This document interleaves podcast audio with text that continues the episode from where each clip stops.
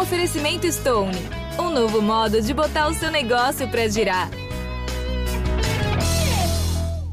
Um grande abraço a todos. Estamos iniciando mais um podcast do Grêmio Futebol Porto Alegrense, o podcast do Imortal Tricolor. E no episódio de hoje, número 136, vamos repercutir mais um tropeço do Grêmio neste início de temporada em 2022, uma péssima atuação no Clássico Grenal 435. Opinião e informação aqui no podcast do ge.globo/rs. Solta a vinheta.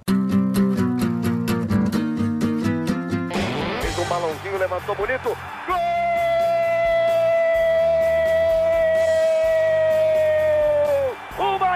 Grande jogada de Renato pela direita. Partiu Luan, dominou o lance, é bom, o lance é bom, o lance é bom, o lance é bom. Olha o gol, olha o gol, olha o gol. Golaço do Grêmio. Para Everton, chegou, fez a finta, outra boa jogada, cruzamento. Olha a chance, olha o gol, olha o gol, olha o gol, olha o gol, olha o gol. Gol!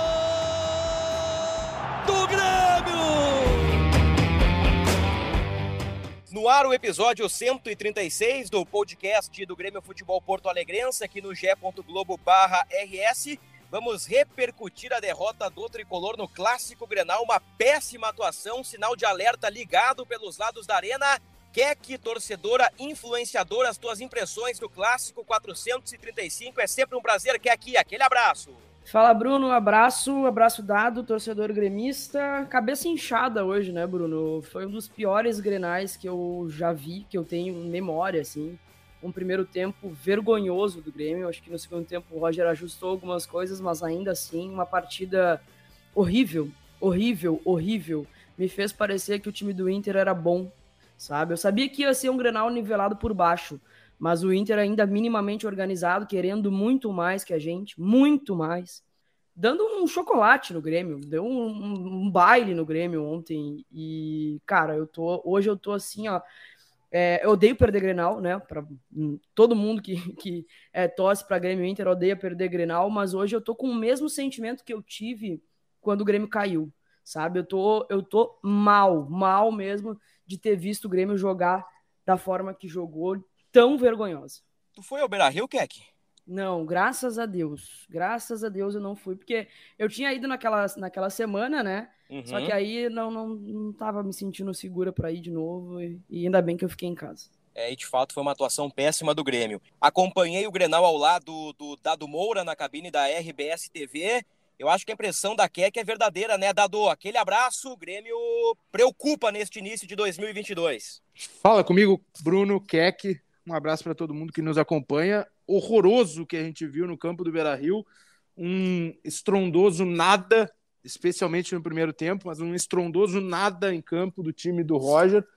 É, é, muito mais que alerta, preocupação, já passou desse nível aí do que o Grêmio está apresentando, porque não vem só, óbvio que o Grenal é, é a gota d'água, digamos assim, mas os últimos três jogos aí o Grêmio é, não ganha, caiu na Copa do Brasil para o Mirassol, que foi eliminado para o Azures, que é um clube startup aí é, do interior do Paraná, que tem até a participação do Fernando Carvalho, se não estou enganado.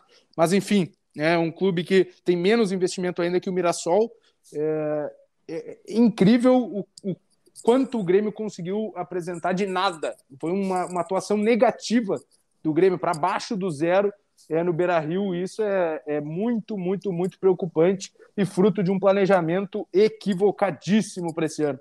Grêmio é uma sucessão de erros já há bastante tempo, principalmente do presidente Romildo Bolsa Júnior, dos seus pares do departamento de futebol. É claro que o Grenal ontem passa por algumas coisas dentro de campo, passa pelas escolhas do Roger, mas este insucesso do Grêmio desde o ano passado, com rebaixamento e essa pré-temporada com Wagner Mancini, depois com Roger, tudo isso que engloba os últimos meses de um futebol péssimo do Grêmio pode colocar na conta da direção. Eu penso dessa forma. Nós já adjetivamos o, o jogo do Grêmio, uma atuação horrorosa, nula, negativa, péssima.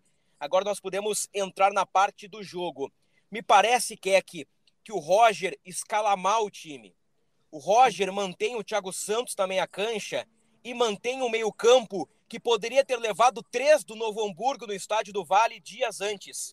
O Roger mantém uma ideia de time, o Grêmio é patrolado no primeiro tempo e eu comentei com um dado na cabine. Se o Inter marca um gol dos 25 aos 30, se até aos 30 o Inter fizesse um gol, o Grêmio poderia ter levado uma goleada. Uhum. O Grêmio não teve alma, o Grêmio não teve competitividade, o Grêmio foi muito mal tecnicamente, foi desorganizado, uma verdadeira bagunça. E eu afirmo, e como sou sincero, eu, eu, peço desculpas ao torcedor do Grêmio, mas eu tô colocando a realidade, tô colocando o que eu vi na partida. O Grêmio escapou de levar uma goleada, Keck. Não, é exatamente isso. Ficou baratíssimo. Baratíssimo. O primeiro tempo o Grêmio tava tonto dentro de campo. O Inter dominou o meio-campo. O Liseiro fez o que fez, fez, fez o que quis é, fazer. O Thiago, o Thiago Santos é, é, inacreditável. É inacreditável como o Roger ainda não viu. É, tu citaste muito bem o exemplo do, do, do, do, jogo contra o Novo Hamburgo. Não foi o suficiente para o Roger é, mudar, cara. Pelo amor de Deus, é, é bizarro o meio-campo do Grêmio com o Thiago Santos. O Orejuela foi um show de horror um show de horror. A, a, falta muita qualidade no time do Grêmio. Muita, muita qualidade. Cara, ontem ficou assim, ó, baratíssimo e foi muito vergonhoso. O Grêmio não fez nada no primeiro tempo. Nada. Se a gente pode ter alguma boa notícia no jogo de ontem foi o Breno, que pareceu que estava mais confiante. A única coisa boa do jogo foi o Breno. Mas, cara, o Grêmio foi um verdadeiro nada, nada, sem alma, sem vontade, sem, sem qualidade.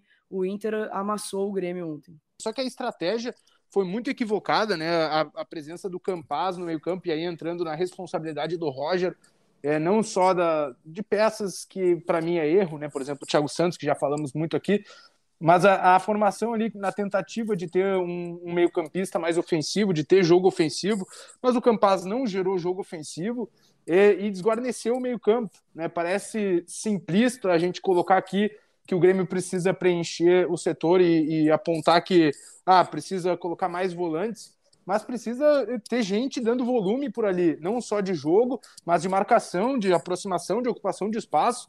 É, o Vila Sante e o Thiago Santos estiveram sozinhos praticamente contra é, jogadores do Inter que pareciam se multiplicar, é, né? E aí falando muito especificamente do primeiro tempo, mas enfim, durante toda a partida. É, tanto que o Roger mexeu no primeiro tempo, colocando o Bitelo e tirando o Rildo, que também fez uma atuação muito, muito, muito ruim. Então, a, acho que a mecânica estava toda equivocada. É, a estratégia de tentar ter um meia ali é, para é, ser o Campaz. Eu acho que o Benítez não tem intensidade, mas acho que ele segura muito mais a bola por característica do que o Campaz. Então, de repente, pudesse dar mais jogo com o Benítez, embora o Benítez aí é, tenha a dificuldade dele é, na questão de intensidade. Mas a estratégia não deu certo, não funcionou. O Grêmio eh, ficou completamente exposto. Né? O Bruno até ia falar, fez uma foto, a gente estava falando fora do ar. Parecia que o Grêmio estava jogando um clássico no 4-2-4, com o meio-campo completamente aberto. É, é. A gente sabe que para ir para um clássico não dá para ir assim, né? A não ser que eh, tenha muita qualidade, enfim, que não é o caso do Grêmio no momento. Desenhando o time do Grêmio do primeiro tempo.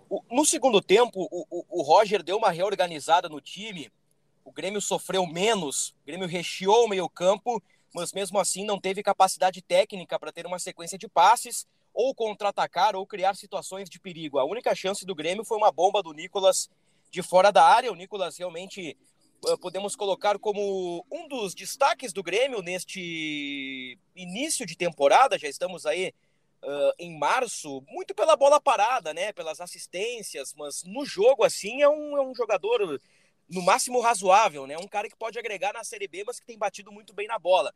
E foi, e foi o lance isolado do Grêmio no jogo. O Grêmio teve Orejuela, Jeromel, Bruno Alves e Nicolas. Thiago Santos, Vilhaçante. Um buraco, Campaz.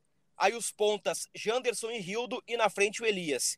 A situação do Grêmio, ela é tão complicada e tão preocupante que eu digo que ontem o Turim fez falta. Não pelo Turim, não pela figura do Turim, pela característica de jogo. Porque ali para o Grenal talvez fosse interessante ter um trombador no meio de Cuesta e Kaique Rocha e com Elias aproveitando os espaços nas costas dos laterais. O, o Inter que caiu para o Globo, o Inter que vinha numa temporada de muitas críticas, com possibilidade, olha, boa parte da imprensa cogitava a saída do Medina em caso de empate no Grenal. Sim, não, e, se empatasse o Grêmio, com esse time... E o Grêmio tomou um totó de bola do Inter, Keck. Uhum. Não, o, o, o, Medina tinha que ser demitido mesmo se o Inter não vencesse essa partida. Porque o, a forma que o Grêmio jogou é, foi, foi aterrorizante. Aterrorizante. Os meninos foram muito mal, né? Os guris foram muito mal. Eu não, eu não gosto de criticar os guris da base, porque ele, eles, ele pode, pode ser talentoso daqui a pouco, sabe? Pode nos ajudar demais, assim. Não quero colocar na conta dos guris, mas eu acho que eles foram muito mal ontem. Mas, assim, uh, para mim a conta toda tá na direção, sabe? Sem dúvida. Completamente na direção. A gente foi para um Grenal com, com o Rildo, com o Elias e com o Janderson no ataque. Sabe? Não, não, não, é inadmissível um troço desse. O que é podia ser o Turim. Só complementando o teu raciocínio, o Grêmio foi com Janderson, Rildo, Elias e tinha Vini Paulista e Wesley no banco. É. Estreantes. Primeira Exato. vez que jogaram como profissional. O Vini até jogou no início do galchão, né? Mas enfim, o Wesley estreou como profissional nessa fogueira aí. Como é que, como é que tu vai pra guerra assim, sabe? Como é que vai uh, uh, suportar esse ano, que é carne de pescoço da Série B, com esse, um elenco desse, sabe? Como? E há pouco tempo eu via o Denis Abrão falar que o grupo era suficiente. É isso aí, vamos nessa. Ainda nos tempos de Mancini, né? Ou seja, uma convicção do departamento de futebol do Grêmio. Eu uhum. acho que é sempre importante ter uh, uma certa tranquilidade e calma para não exaltar quando ganha e também não demolir, destruir tudo quando perde. Vamos lá, nós colocamos aqui que o Roger escalou mal no primeiro tempo, nós colocamos aqui que o Roger reorganizou um pouquinho a equipe na etapa complementar, ele está começando um trabalho, ele pegou um legado inexistente, ele pegou uma nada, sobra né? de nada do Wagner Mancini, um, um, um trabalho péssimo da antiga comissão técnica, tem muito guri, a gurizada tá na fogueira, tem uns caras experientes aí que não estão conseguindo assumir a responsabilidade. E quando o coletivo não funciona, o bom vira médio, o médio vira ruim, o ruim vira péssimo. E quando o coletivo funciona, o ruim vira razoável, o razoável vira bom e o bom pode virar até mesmo muito bom. E nós sabemos muito bem como funciona o futebol. Como o coletivo do Grêmio hoje inexiste, o time está todo sendo sugado para baixo.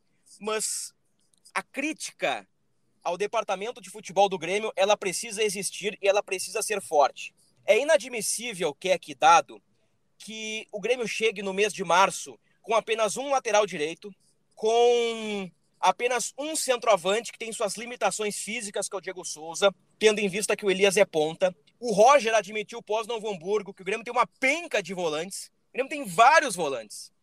Tem Fernando Henrique, tem Vitor Bobsin, que às vezes não ficam nem no banco de reservas. Tem Vilha Sante, tem Thiago Santos, tem Lucas, Lucas Silva, gente, Sarará. Sarará, olha só, o Grêmio tem muito volante, tem um lateral direito, tem apenas um zagueiro no banco que no Grenal foi lateral direito. Então, o, o grupo do Grêmio foi muito mal pensado. E o Grêmio já contratou mal no ano passado. O Grêmio já foi para a Série B por escolhas erradas. Com superávit, conseguiu formar um time insuficiente. O Grêmio desde o ano passado, mostra que o seu departamento de futebol sabe muito pouco ou quase nada de futebol. E em 2022, as mesmas figuras seguem. Isso o Grêmio é tem um time insuficiente.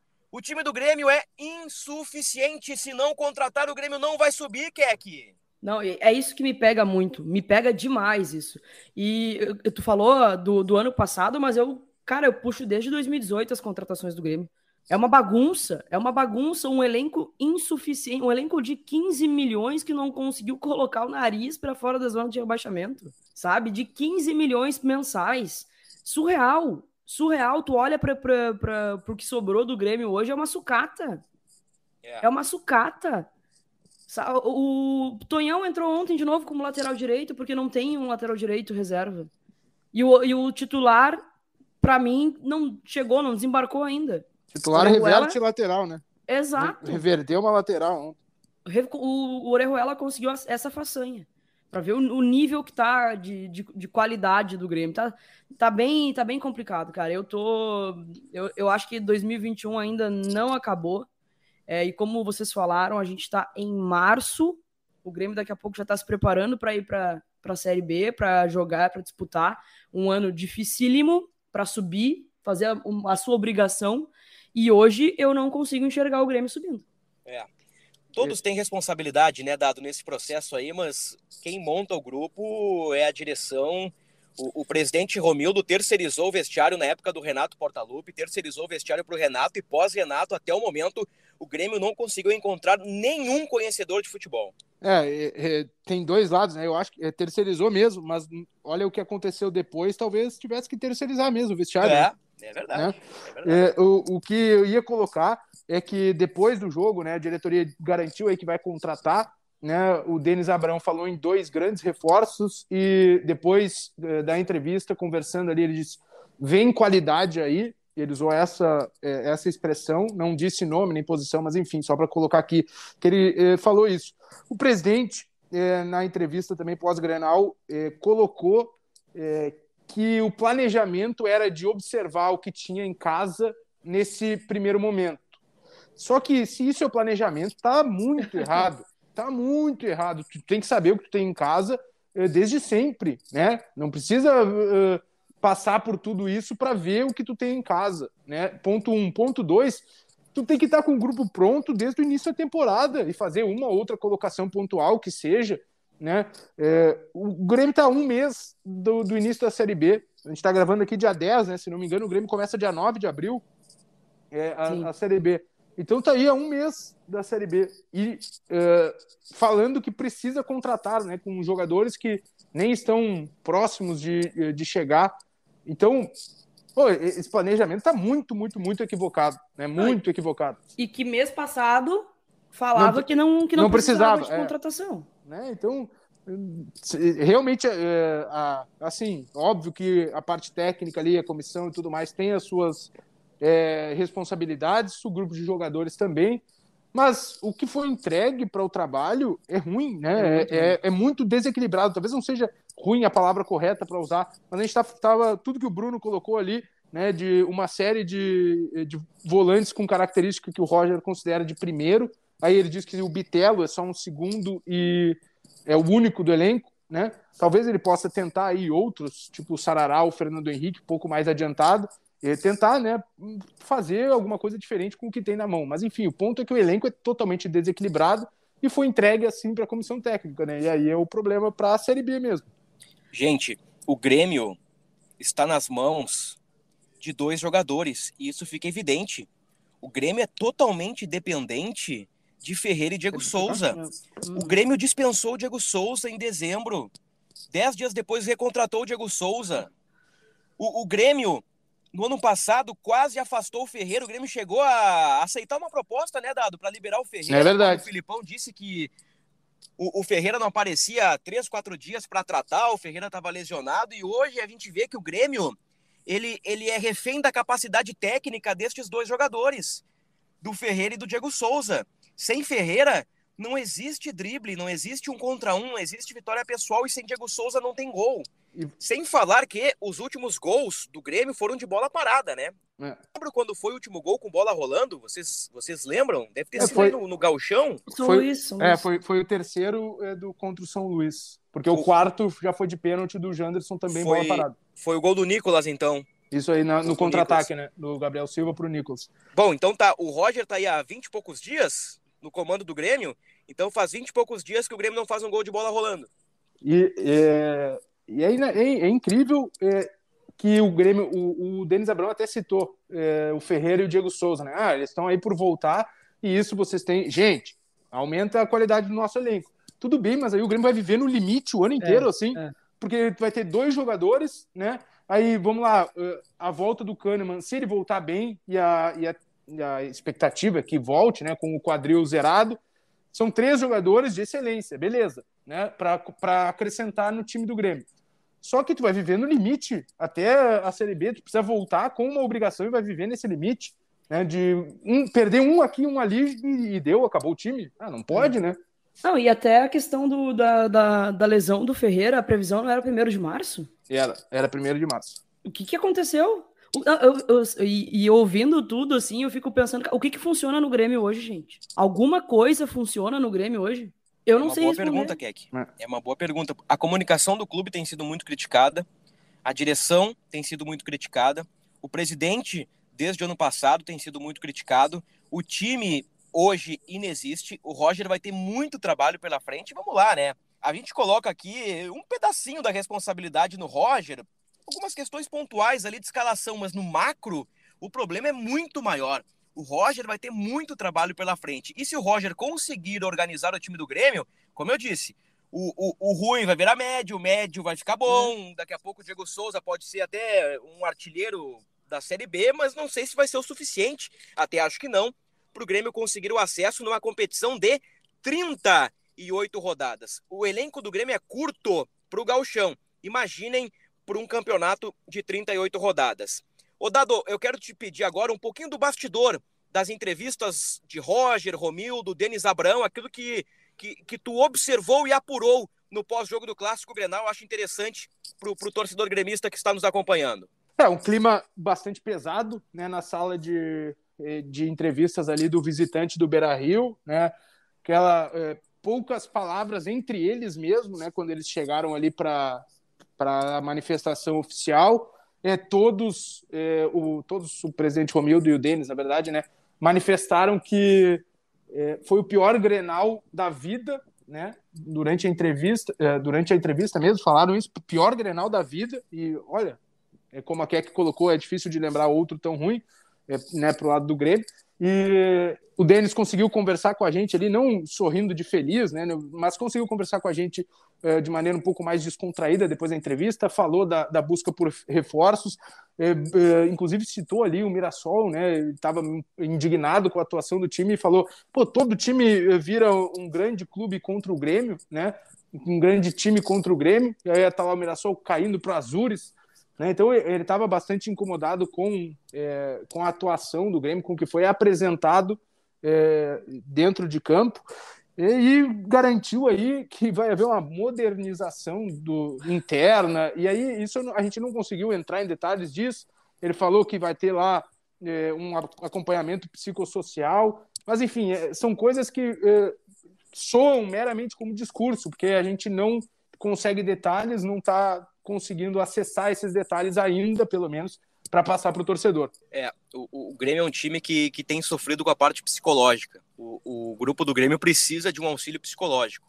O Grêmio já entrou no Grenal aparentemente derrotado. O Inter entrou mordendo, o Inter entrou pelo último prato de comida da vida. Querendo muito. É. Querendo muito, tudo bem. Fator local, torcida apoiando. A atmosfera no Beira Rio foi outra no clássico Grenal e tudo isso auxilia para o time mandante. Mas em nenhum momento o Grêmio demonstrou alguma capacidade de indignação, competitividade e parece um, um, um ambiente contaminado. Parece que o clima é bem pesado e ruim por ali, Keck. E sabe a impressão que me passou? É... Parecia que ninguém tinha jogado Grenal na vida ali, sabe? E aí depois eu fiquei pensando do, do, do, período vitorioso que o Grêmio teve ali, sei lá, 11 jogos sem perder para o Inter. Quem tava? Só, acho que só o Jeromel, né? É. Acho que o Jeromel, Jeromel... E, e, talvez o Breno tenha participado, de, de, porque o Breno estreou em 2019 num Grenal, que é. talvez tenha feito parte da, eu não lembro agora de cabeça, mas talvez tenha feito parte ali do período invicto. Mas é isso aí. É, é de, de, relevante era o Jeromel e só. É, e não tinha. Tu, tu via que não, não, existia indignação, assim, sabe? Não, não, uh, o Grêmio se acomodou. Tava. Só se defendeu o primeiro tempo inteiro. Né, chegou a ser 16 finalizações contra sei lá quantas do Grêmio. O Grêmio não, não, não chutou a gol, não chegou. Se não e me quando... engano, 16 a 4 que é aqui no jogo. É, e quando, e quando tentou chegar no ataque, era com um balão vindo da zaga e o Elias se virando para tentar fazer alguma coisa, assim. Foi, foi horrível, cara. Horrível, assim. É. Uma das piores partidas que eu vi do Grêmio nos últimos tempos. E olha que tem uma coleção de partidas ruins do ano passado, mas foi assustador o que eu vi. Assustador. A Keck pontuou no início que o Breno foi um destaque. Eu não vou colocar o Elias como um destaque do Grenal, mas o Elias é um cara que, como diz o Roger, ele, ele sempre leva perigo à meta adversária, né? Não levou muito perigo no Grenal, até porque o Grêmio inexistiu ofensivamente, mas é um cara aí para se observar. Eu acho que nesse momento ruim do Grêmio, o Elias desponta aí como um cara com potencial de ser titular. Se não na ponta esquerda, na ponta direita. Uh, o Janderson tem suas limitações técnicas, mas ele é um cara com experiência de Série A, né? Em Corinthians, Atlético Goianiense, é um cara que, que, que põe intensidade, então tu vê só, né? Uh, que o Janderson hoje é, talvez, talvez, seja um titular indiscutível. pela bagagem, pela experiência, embora jovem, um cara uh, intenso, mas que tecnicamente é muito limitado. Hoje o Grêmio não tem um cara para substituir o Janderson, o, o, que me parece inacreditável. Talvez no retorno do Ferreira, o, o, Roger vai utilizar, aí com todo mundo à disposição, Elias, Ferreira e Diego Souza. Talvez esse seja o, o Grêmio ideal. Vamos ilustrar o, vestiário do Grêmio na manifestação do presidente Romildo Bolzan Júnior. O dado trouxe o destaque há pouco. Pior Grenal da vida do presidente. Vamos ouvir o que disse o mandatário gremista. É, eu também quero dizer uma coisa: nós jogamos muito mal hoje. Nós jogamos pessimamente hoje. Se tu olhar este jogo de hoje, é a mesma coisa, tu dizer o seguinte: vamos, vamos começar tudo de novo, mas não é o caso. Nós temos que pegar e recolher todas as experiências negativas que tivemos hoje aqui. Um jogo que para mim foi o pior Grenal da minha vida, nunca tinha visto o Grêmio num Grenal com desempenho dessa natureza, desse tamanho, dessa forma. Mas isso serve também para corrigir, para alertar e para melhorar e fazer as soluções, buscar as soluções que nós temos que buscar. E o departamento de futebol já está trabalhando fortemente nisso. Muito bem, ouvimos o, o presidente do Grêmio, Romildo Bolzan Júnior. Alguma pista dos reforços da qualidade que está vindo para o CT Luiz Carvalho, Dado? Olha, gostaria de ter, viu, para trazer para o torcedor gremista, mas ainda, ainda não temos, tá? É o que a gente vinha apurando já até antes do Grenal durante a semana. É, lateral direito é a posição que o Grêmio está mais procurando, tá? É, Marcinho, né, até os colegas do GE. Globo é, do Paraná é, trouxeram a informação que o Fortaleza e o Grêmio estavam é, tentando a contratação do Marcinho, que está afastado no Atlético Paranaense. Né? É, o nome do Ivan, do Mirassol, lateral direito, também é, surgiu nos bastidores nos últimos, é, nos últimos dias. Isso, ex-Caxias, tem passagem por Goiás, Curitiba, enfim. Né? É, é, foi bem no Caxias, né, o Ivan, pelo que eu me lembro, assim, acho que era um, era um destaque positivo do time do Caxias. É, e a, a, gente ouviu tá, é, algumas situações que são meio inconclusivas, mas enfim, sobre o TT, né? é, que seria óbvio um ganho de qualidade tremendo para o time do Grêmio, é, né, por conta lá da situação da guerra é, entre o, Rússia e Ucrânia. Né, e aí os jogadores é, teriam os contratos, a FIFA liberou para que os contratos sejam suspensos até junho de 2022. É, pelo que eu ouvi, eu ouvi assim, ah, eu perguntei da possibilidade do TT, está sendo debatido, e é, eu ouvi, ah, é quase inexistente. Só que quase inexistente dá pelo menos um fio de esperança, um sonho ali, né? O Pablo Bueno, empresário do TT, que também é o empresário do Ferreira, teve numa reunião no CT Luiz Carvalho na segunda-feira, tá? É...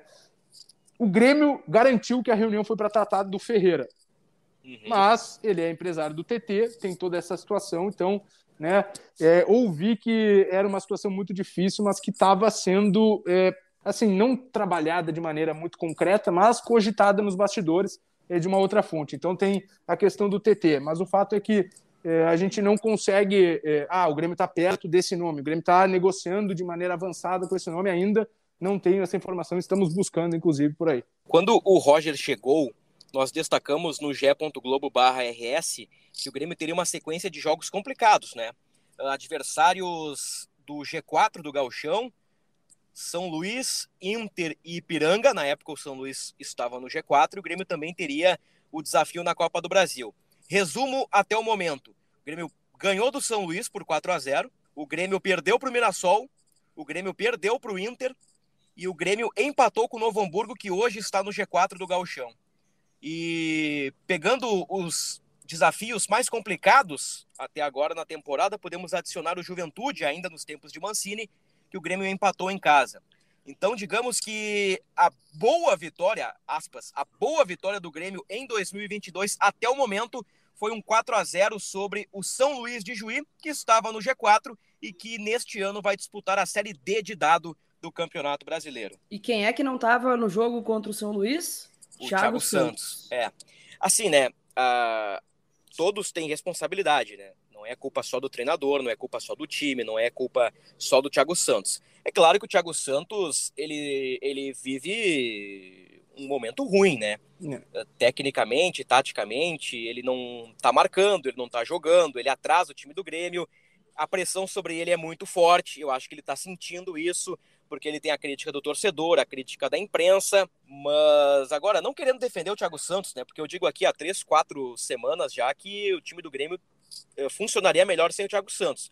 mas não dá para colocar toda a carga no cara também, né? O cara tá ali, tá jogando mal, e o Roger, por algum motivo, tá bancando. O, aliás, pra gente já encaminhar o encerramento, Dado, o, o, Roger explicou por que tá bancando o Thiago Santos, né?